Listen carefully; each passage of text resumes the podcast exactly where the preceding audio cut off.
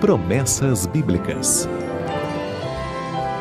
Olá, eu sou o pastor Eliezer Ramos, apresentando as promessas que a Bíblia traz para nós.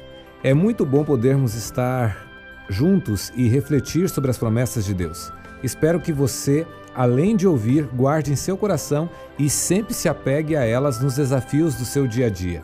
A promessa de hoje é: Portanto, agora nenhuma condenação há para os que estão em Cristo Jesus. Romanos 8, verso 1. Um crime foi cometido e uma situação foi armada para que um inocente fosse condenado. Ele tentou de todas as maneiras mostrar sua inocência, mas tudo já estava armado.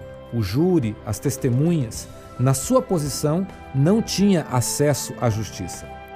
Para demonstrar benevolência, o rei, que era também o juiz, fez a seguinte proposta: Eu vou escrever o veredito em dois papéis. Em um, escreverei culpado, e no outro, inocente. Você vai definir sua própria pena. Porém, o rei escreveu nos dois papéis a mesma palavra: culpado. Aquele homem, vendo-se sem saída, uma vez que a pena a que estava sujeito era a morte, pensou um pouco e em seguida tomou um dos dois papéis e rapidamente o engoliu. O rei ficou atônito e disse: E agora? O que é que você fez? Como saberei qual foi a sua escolha? O homem respondeu: É simples. Basta ver o que está escrito no papel que ficou sobre a mesa.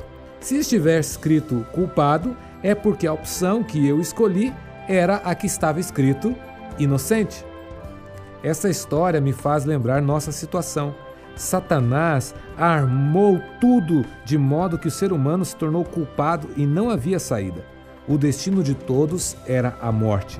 Mas Cristo tomou sobre si a nossa condenação e a devorou pela morte na cruz, a fim de deixar-nos esta maravilhosa promessa de que não há nada contra o ser humano que está em Cristo.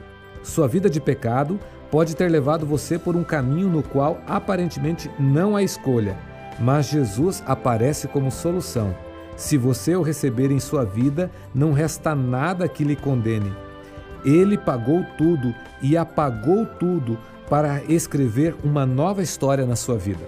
A promessa é real, não existe condenação para quem está em Cristo, para quem abriu seu coração a Jesus. Os erros do passado não podem mais impedir que você seja feliz. Há algo em seu passado que lhe condena? É hora de recorrer a Cristo e Ele lhe dará perdão e livrará você da condenação. Ele prometeu. Pode confiar.